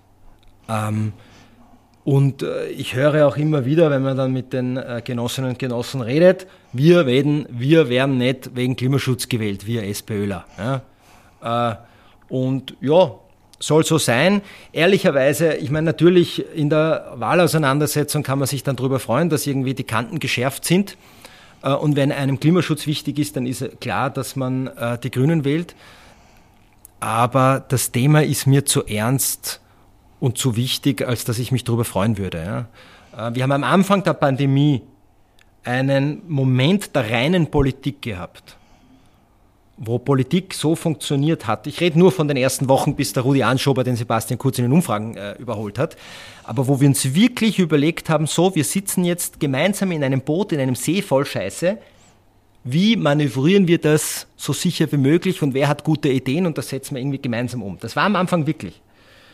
Und wenn, wo, wenn nicht in der, wo, wenn nicht in der Klimapolitik, müssten wir auch so einen Ansatz haben, dass wir nur darüber diskutieren, wie lösen wir die einzelnen Probleme. Ja. Da sind wir noch lange nicht. Ja. Wir stehen bei sehr vielen Themen im Klimaschutz alleine da. Ja, äh, alleine da führt gleich zum nächsten Punkt, nämlich äh, wo ist eurer Meinung nach zu wenig weitergegangen? Oder wo sind die Dinge, wo ihr gerne mehr noch gehabt hättet? Ähm, ja, versuchen wir es vielleicht knapp zu machen, aber ja. Ich kann jetzt ganz äh, sagen, was für uns äh, eine große Lücke, Problemstellung, Problemlage ist, ist natürlich, dass wir die Valorisierung, also die Indexierung der Sozialleistungen und der Familienleistung zwar wunderbarweise geschafft haben, allerdings nicht bei der Notstandshilfe. Und das ist etwas äh, bei der Arbeitsmarktpolitik, wenn es darum geht, Erhöhung des Arbeitslosengelds, Erhöhung der Notstandshilfe, um sie armutsfester zu machen. Da trennen uns schlichtweg Welten und da hat die ÖVP tatsächlich ein schweres ideologisches Problem. Wir haben es zum Glück geschafft, mit dem Bildungsbonus tatsächlich dauerhaft strukturell Arbeitslosengeld zu erhöhen für Menschen und die Notstandhilfe für Menschen in ihren Maßnahmen. Aber insgesamt, da besteht unserer Meinung nach ein dringender Handlungsbedarf, dass wir die äh, Notstandhilfe und das Arbeitslosengeld armutsfester machen, als es bislang ist. Und wir brauchen eine Totalreform der Sozialhilfe. Das ist allerdings äh, aktuell überhaupt nicht machbar und da gibt es keine, äh, nicht einmal ansatzweise absehbare Mehrheiten, wie das äh, relativ unten ist. Ja. Das sind meine, aus, aus, aus meiner Sichtweise die zentralsten Punkte im Bereich der Sozial- und der Arbeitsmarktpolitik, wo wir äh, an, an, an, an stärkeren Kurswechsel brauchen. Und was uns nicht gelungen ist, ja, ganz klar, äh, ich hätte es mir auch nicht erhofft oder erwartet, dass uns das gelingt. Äh, aber da müssen wir ganz fest dranbleiben. Äh, und wie gesagt, auch bei der Frage der gerechteren Verteilung von Arbeit und Arbeitszeiten. Das wird schon eine neue Herausforderung werden. Ja. Und mit der ÖVP mhm. auch nicht machbar, aber wir werden auf andere Mehrheiten warten. Sehr gut. Wie schaut es bei dir aus? Naja, natürlich, äh, ein Klimaschutzgesetz äh, steht schon ganz oben auf der Liste, einfach um irgendwie Verantwortungen klarzustellen und ja, das Ziel, das wir als Österreich eigentlich haben, Klimaneutralität 2040 herunterzubrechen auf einzelne Sektoren, einen wissenschaftlichen Klimabeirat zu schaffen und auch Strukturen zu schaffen, wo es eine Korrektur gibt, wenn wir uns von diesem Zielpfad zu weit entfernen. Ich sage es gleich, ein, auch ein Klimaschutzgesetz bringt eine rechtskonservative Mehrheit nicht dazu, Autobahnprojekte abzusagen. Auch ein Klimaschutzgesetz macht aus einem feigen Politiker keinen mutigen Politiker und aus einem FPÖler keinen Klimaschützer. Äh, da gilt einfach, also wir können mit einem Klimaschutzgesetz einer Regierung ohne grüne Regierungsbeteiligung es nur so schwer wie möglich machen, das Rad der Zeit wieder zurückzudrehen, unsere Erfolge wieder abzubauen und dann zu wenig zu machen. Ähm, ich hätte natürlich gerne ein sehr ambitioniertes Erneuerbare Wärmegesetz gehabt, wo wir wirklich einen gesetzlich festgelegten Ausstiegspfad für fossile Heizungen äh, verfassungsrechtlich festgelegt hätten. Das geht nur mit einer Verfassungsmehrheit, so wie auch Dinge in der Raumordnung. Ja und andere Themen in der Energiepolitik. Da brauche ich eine Verfassungsmehrheit. Da hat jetzt die SPÖ gefehlt, verstehe ich dazu. Oder? Da hat die SPÖ gefehlt, sagen wir es mal so, äh, auch in möglichen anderen Regierungskonstellationen ist es natürlich, also wir werden keine progressive Zweidrittelmehrheit bekommen so schnell. da sind wir relativ weit davon entfernt. Das heißt, also ich würde mir zum Beispiel wünschen, äh, äh ein Bundes, äh, zumindest wenn es kein Bundesraumordnungsgesetz ist, ein Rahmengesetz. Ja? Die Raumordnung frisst uns so viel weg von Dingen, äh, wo wir, was sich in der Verkehrspolitik, wir hecheln da immer nur hinterher äh, und da brauchen wir einfach eigentlich bundesgesetzliche Eingriffe, die, für die ich in Regierungsverhandlungen gekämpft habe, unmöglich, ja, mit der ÖVP, mit ihren Bürgermeistern und Landesräten, äh, bewusst nicht gegendert. Ähm, also das, aber ein Klimaschutzgesetz wäre schon gut. Und ja, in meinem Bereich muss ich ehrlich sagen, äh, sind wir sehr, sehr gut unterwegs. Natürlich in allem, was wir gemacht haben, wäre ich wesentlich ambitionierter. Wir brauchen da auch mehr Tempo. Ich, ich hoffe einfach, oder hoffen, ja, ich glaube, es muss, es braucht auch wieder mehr Druck von unten, damit Klimapolitik äh, wieder einen höheren Stellenwert insgesamt bekommt und dass sich eigentlich keine Partei leisten kann, da komplett auszulassen. Ja. Also das ist im Prinzip fast alle anderen Parteien mittlerweile leisten können, zu sagen, ja, Klimapolitik interessiert uns eigentlich nicht wirklich, ja, hat gerade keine Priorität, das geht eigentlich nicht. Und ja, ich meine, es gibt andere Bereiche, wo sich die Bildungspolitik, da wäre grüner, eine grüne Bildungsministerin oder ein grüner Bildungsminister schon gut gewesen. Ähm, also äh, mir, mir fallen sehr viele Dinge ein, äh, eben Steuerpolitik, äh, äh gescheite Vermögensbesteuerung, wird auch noch auf unserem Zettel stehen, oder? Also das wäre dann so der Punkt für die Frage, was hätte man mit 20 Prozent erreichen können? Also dann hätte man vielleicht eine grüne Bildungsministerin gehabt und äh, ja auch im Steuerbereich mehr machen können. Ne? Ja, also ich, wie gesagt, ich, ich, ich möchte es im Steuerbereich jetzt nicht unterbe, äh, äh, also unterbewerten, was wir erreicht haben, weil ich sage mal ganz ehrlich, an Vermögenssteuern äh, sind schon andere gescheitert an der Wiedereinführung die haben sogar abgeschafft. Ja, die jetzt besonders laut äh, dann auch schreien, dass die wieder kommen sollten. Äh, wir haben eine Ökologisierung des Steuersystems mit einer, äh, mit einem Aspekt der Verteilungsgerechtigkeit und der Umverteilung mit reingebracht. Das heißt, da ist schon was passiert und gerade im unteren Einkommenssegment wirklich starke Entlastungen geschaffen. Ja. Auf der anderen Seite muss ich sagen, wir hätten die Körperschaftssteuer natürlich nicht gesenkt. Ja, das ist nicht auf unserem Mist gewachsen, das war halt im Rahmen eines Kompromisses und dessen muss man sich, glaube ich, schon immer bewusst sein, dass Darum weiß ich jetzt gar nicht, ob man mit einer 20%-Partei, so, ob, wenn wir 20% gewesen wären, ob wir so viel mehr erreicht hätten als mit 14. Ich glaube, wir haben, wir haben, glaube ich, mit 14%, die wir sind, wahnsinnig viel erreicht. Ja? Auch wenn das äh, vielleicht noch zu wenig gesehen wird, ja, beziehungsweise und unter anderen Problemen, die man halt aktuell auch hat und die dominieren, äh, ein bisschen verschwinden.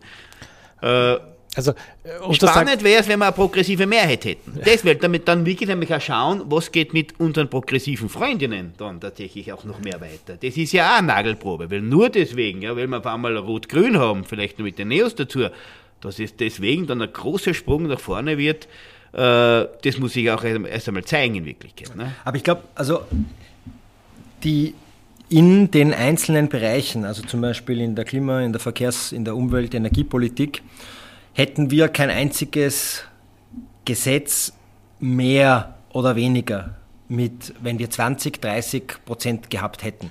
Weil du brauchst ja nur ein Prozent von deinem Gegenüber, der sagt, na, wollen wir nicht. Ja? Also blockieren, ein Gesetz, ein neues Gesetz zu blockieren, ist das einfachste auf der Welt. Du brauchst nicht besonders schlau sein. Ja? Du kannst dich hinsehen, na, machen wir nicht, brauchen wir nicht.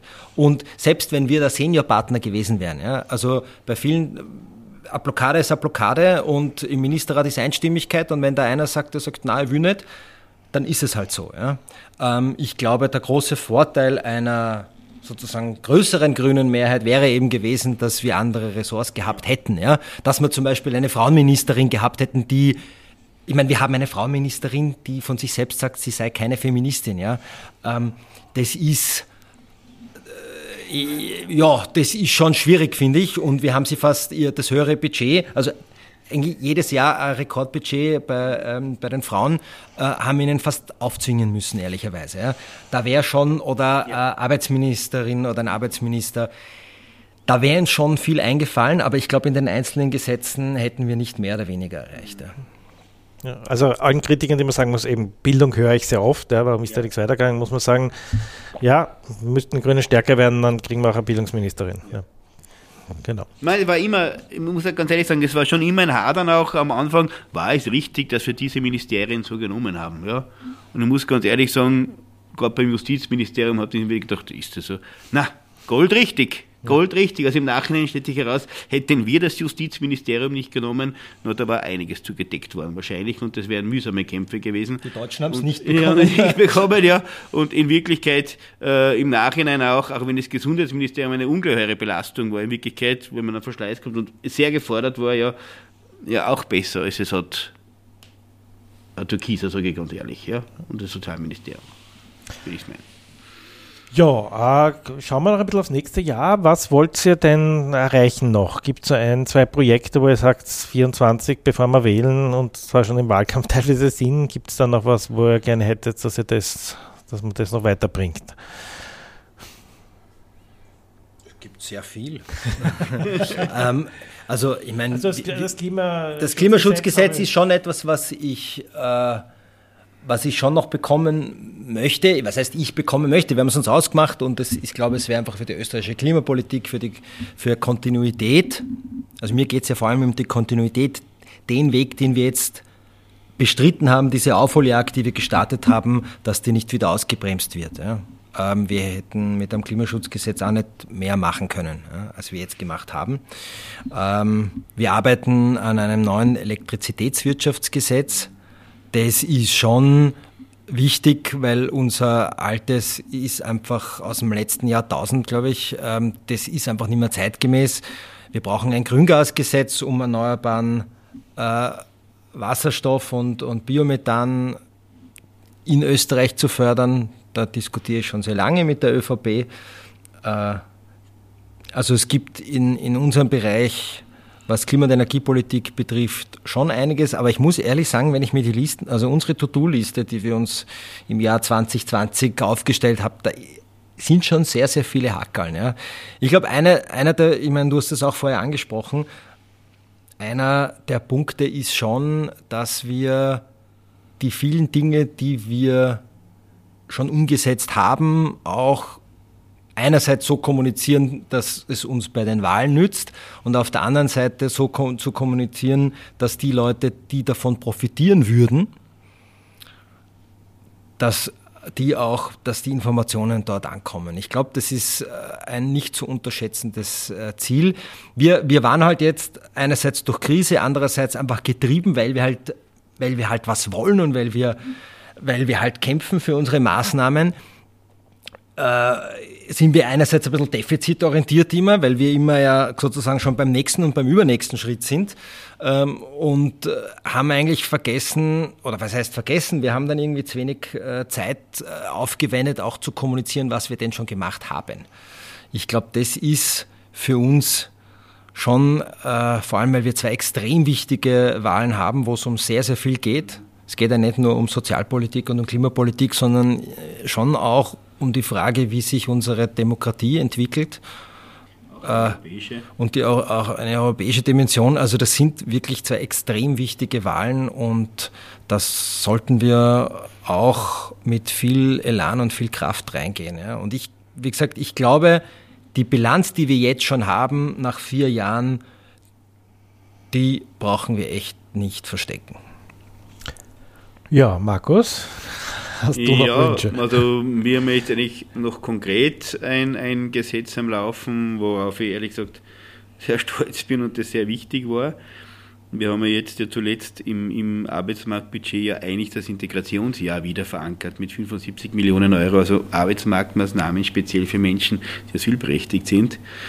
Und das, was wir bis jetzt nur gebraucht hätten, zusätzlich ist, was ich erst schon erwähnt habe, dass man auch die Menschen, in Asylberechtigten, die in der Mindestsicherung und Sozialhilfe sind, wirklich Anreize setzt, dass sie in die Schulungsmaßnahmen reingehen können und davon leben können. Und da wird jetzt der Bildungsbonus, der Gesetzesantrag ist eingebracht, auch auf die Sozialhilfebezieherinnen ausgeweitet und das wird in den nächsten Wochen, Monaten beschlossen und dann auf Länderebene umgesetzt. Also es ist wirklich ein zentraler Punkt. Natürlich werden wir uns, äh, also was, was, was wesentlich ist, ist, dass wir die, die Weichen so stellen, dass die Arbeitsmarkt, äh, äh, das Arbeitsmarktbudget und die Arbeitsmarktmaßnahmen, die wir jetzt teilweise haben, in den nächsten Jahren abgesichert sind. Äh, was bei uns tatsächlich sehr oft ist, ist, dass viele Sachen immer beschließen, auf einmal überraschend kommen. Ja, dass wir von einem Tag auf den nächsten verhandeln müssen, weil die Probleme gerade anfallen. Äh, Im Regierungsprogramm, sage ich auch, ist das, was wir sozialpolitisch machen wollten, über, über weite Strecken abgehandelt. Wenn wir dann eine Verbesserung für Leute, die Notstandshilfe kriegen, erreichen, da eine Verbesserung für Sozialhilfe, äh, Leute in der Sozialhilfe, bin ich äh, sehr froh. Was für mich fast aber nur wichtig ist, und das gemeinsam mit dem Lukas, dass wir das machen, vielleicht, vielleicht schaffen wir es, dass diese Notwendigkeit, dass wir eine sozialökologische Transformation brauchen ja, und dass der Klimaschutz ja, eine Maßnahme ist, die ein gesellschaftlicher Kraftakt ist, der den alle mittragen müssen und der sozial gerecht verlaufen muss und dass man sagt, ja, der Herausforderung stellen wir uns und das ist notwendig, das ist wichtig, das hat hohe Priorität und da nehmen wir alle gesellschaftlichen Kräfte, äh, äh, bündeln wir da, dass wir, dass wir das in der Industrie, in der Arbeitswelt überall schaffen und die notwendigen Maßnahmen dafür ersetzen, die progressiv sind, die nach vorne weisen in Richtung einer solidarischen ökologischen Gesellschaft. Wenn wir das schaffen, das stärker zu kommunizieren und das verankern können, das wäre eigentlich mein großes Ziel fürs nächste Jahr. Ja? Damit wir bei den Wahlen im Herbst erst gar keine Angst davor haben müssen, dass wir auf einmal mit einer blau-schwarzen Mehrheit zu tun haben, weil die erfüllen das nicht, was die Gesellschaft dringend braucht. Amen. Wäre ein schönes Schlusswort. Ich will trotzdem noch fragen, äh, was würde fehlen, wenn die Grünen nicht mehr in der Regierung sind? Oder wo glaubt ihr, was, wo werden es die Leute am ersten merken in, in euren Bereichen? Also, ich, ich sage, alleine was, und das sieht man zu wenig, das, was wir auch verhindern, ja, was teilweise gedroht hätte, ja, wäre das weitergegangen, ja. Äh, ich sage nur Verschlagung der Arbeiterkammer, ja. Ich sage, äh, wo eh schon die Gebietskrankenkassen, die Arbeitnehmerinnen geschwächt worden sind, ja. Äh, aber auch die ÖBB wird solches in Wirklichkeit nicht mehr geben. Viele unserer sozialen Rechte wären nimmer mehr so da. Die, das Arbeitslosengeld wäre degressiv gestaltet worden, äh, hätte nicht mehr Absicherung, sondern nur mehr Druck gebracht. Also die, das, was wir verhindert haben, ist schon wahnsinnig viel. Ja? Und sozialpolitisch glaube ich trotzdem auch, dass wir als Grüne äh, bessere Situation gehabt haben, gewisse Erfolge zu erreichen als die SPÖ in einer Koalition mit der ÖVP, weil da dieses wir gönnen den anderen was ja noch stärker ausgeprägt war, dass wir das alles blockieren müssen, was der andere will. Ja, da ist ja wirklich nicht mehr weitergegangen. Aber das Zentrale bei, also beim Klimaschutz, ja, also dürfen wir uns nichts erwarten, ehrlich gesagt, nichts besonders Revolutionäres, wenn wir nicht mehr an der Regierung sind. Da kämpfen wir alles mühsam gegen die Schwarzen durch äh, auf eine Art und Weise. Und das passiert nur, weil wir an der Regierung sind. Also diesen Kampf würde sich eine SPÖ schlichtweg nicht antun, weil das interessiert sie nicht, da ist die Gewichtung zu wenig da. Würde ich meinen, ja. Ja, also ich, ich glaube, man kann es ausrechnen. Die Frage ist eher, also ich glaube, weitergehen im Klimaschutz würde fast nichts. Es ist die Frage, was zurück und abgedreht werden würde. Wir haben eigentlich immer so die Maßnahmen ausgestaltet, dass wir möglichst tiefe Pflöcke einschlagen, mhm. die man möglichst schwer wieder herausziehen kann. Aber alles, was ich nicht verfassungsrechtlich äh, abgesichert habe mit einer Verfassungsmehrheit, ist schwierig. Also der CO2-Preis hm, mit dem Klimabonus bin ich mir nicht sicher, ob der eine schwarz-blaue Regierung überleben würde. Beim Klimaticket zum Beispiel ist es einfach so, das äh, kann sich eine Regierung schwer leisten. Das haben auch die Roten, die eigentlich das 365-Euro-Ticket in Wien nicht wollten, äh, haben sie es lassen, weil es einfach ein Erfolg war. Ja. Mhm. Äh, aber ich weiß nicht, wir haben zum Beispiel, also Reparaturbonus, andere Dinge. Wir haben schon versucht, Dinge auch über EU-rechtliche und EU-Förderungsverschränkungen so zu machen, dass es langfristig abgesichert wird. Aber aus Wiener Sicht muss ich sagen, äh, wenn wir nicht in einer Regierung sind, dann wird alles daran gesetzt werden, diese Autobahnprojekte beschleunigt zu bauen. Dann, dann wird das Projekt Lobau-Autobahn wahrscheinlich wieder aufgenommen. Dann wird die S18 in Vorarlberg vielleicht wieder aufgenommen. Dann wird sozusagen diese alte Beton- und Benzinpolitik weitergeführt. Ich meine, man darf nicht vergessen, das Erste, was die Leonore als Verkehrsministerin gemacht hat, ist das Tempo 140-Schild vom Hofer abzumontieren. Wie da sind wir hergekommen. Ja? Ähm, also ich, ich glaube, dass es äh, klimapolitisch, und wir sehen das in ganz Europa, wir sehen es in den USA, wenn wir eine rechte Mehrheit haben, dann müssen wir uns darauf äh, einstellen, dass wir einfach jede einzelne Maßnahme, die wir gesetzt haben, verteidigen bei einer rot-schwarzen Mehrheit, ja, ähm, wird es etwas gemächlicher zugehen, glaube ich. Ähm, aber ich glaube, sozusagen, dies, wenn man auf Nummer sicher gehen will äh, und wenn man mehr Klimapolitik haben will, dann muss man uns stärken, dann muss man die Grünen im Parlament stärken, damit wir so stark werden, dass wir auch in einer nächsten Regierung vertreten sind. Weil letzter Satz dazu, ja, eh haben wir nicht alle unsere Kämpfe erfolgreich zu Ende führen können. Aber wir hatten sozusagen einfach auch eine ziemlich mächtige Gegnerschaft. Und ich verstehe auch viele, die enttäuscht sind, dass wir nicht überall erfolgreich waren. Aber aus einer Enttäuschung daraus, ähm, dass wir nicht überall erfolgreich waren, uns zu schwächen bei einer Wahl, mhm. da würde ich dann sozusagen den strategischen Zugang nicht verstehen. Ja. Das heißt, wer Klimaschutz will, soll die Grünen wählen. Alles andere ist gefährlich. Ja, und gute Sozialpolitik und was ja. natürlich nicht unser Thema war, Justizpolitik ist ja. natürlich auch noch ein also Punkt. Das, das, das wollte, also das, das halte ich schon, also ich denke, die Demokratiepolitik hat schon eine neue Bedeutung gewonnen, einfach auch dank der grünen Beteiligung gerade auch, weil darüber sehr gestritten worden ist, was wir angeblich unzureichend gemacht hätten, aber wir haben einmal was gemacht. Ja? Ich finde das immer so interessant, es hat ja niemanden, es war ja niemand daran gehindert, das Amtsgeheimnis in den letzten Jahren abzuschaffen. Ja? Es war ja niemand daran gehindert, Antikorruptionsregeln zu machen und das und das und das zu machen. Sie sind halt nicht gemacht worden. Ja? Jetzt sind sie gemacht worden und wir haben vor allem wirklich eine, eine Ministerin, die sich dem verpflichtet fühlt, dass die Justiz unabhängig ist, die Justiz nicht zerstört wird und die Justiz frei arbeiten kann, wie es in einem Rechtsstaat notwendig ist. Ja? Und ehrlich gesagt, das hat schon eine wahnsinnige Qualität. Ja? Und auch da sage ich ganz ehrlich, wäre mir auch nicht bekannt gewesen, dass es wurscht unter welche Regierungsform, von Schwarz-Blau rede ich jetzt gar nicht, aber dass das einen besonders hohen Stellenwert gehabt hätte in der Vergangenheit. Ja? Nein, ich darum habe ich sehr vorsichtig ausgedrückt. Nicht? Das, berühmte Understatement also, von Markus ja.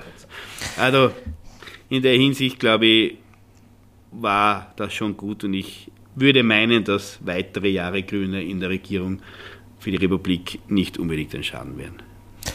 Ja, dann sage ich mal vielen Dank und hoffe, dass das äh, so sein wird im 2024. Äh, wenn Sie als Hörerinnen da was dazu beitragen wollen, äh, einerseits natürlich ähm, diese grünen Erfolge weiterzutragen und weiterzuerzählen. Wir werden sicher noch einmal dafür sorgen, auch, dass man äh, das irgendwie besser zusammenfasst. Und ähm, auch diesen Podcast einfach weiter zu empfehlen, ja, diese Folge jetzt, ja, das, da kann man schon vielen Leuten viel erzählen, was alles passiert ist und was wir gemacht haben. Für unsere Währinger Hörerinnen, das Währinger Plattel im nächsten werden wir auch noch versuchen, etwas zusammenzufassen aus diesem Gespräch. Äh, das bekommen nicht alle Währingerinnen im, im äh, März dann dieses Plattel, sondern das schicken wir nur ausgewählt. Wenn Sie das haben wollen, können Sie es gratis bei uns bestellen an währing.grüne.at. Und ich sage vielen Dank. Wir bedanken uns. Danke. Dankeschön.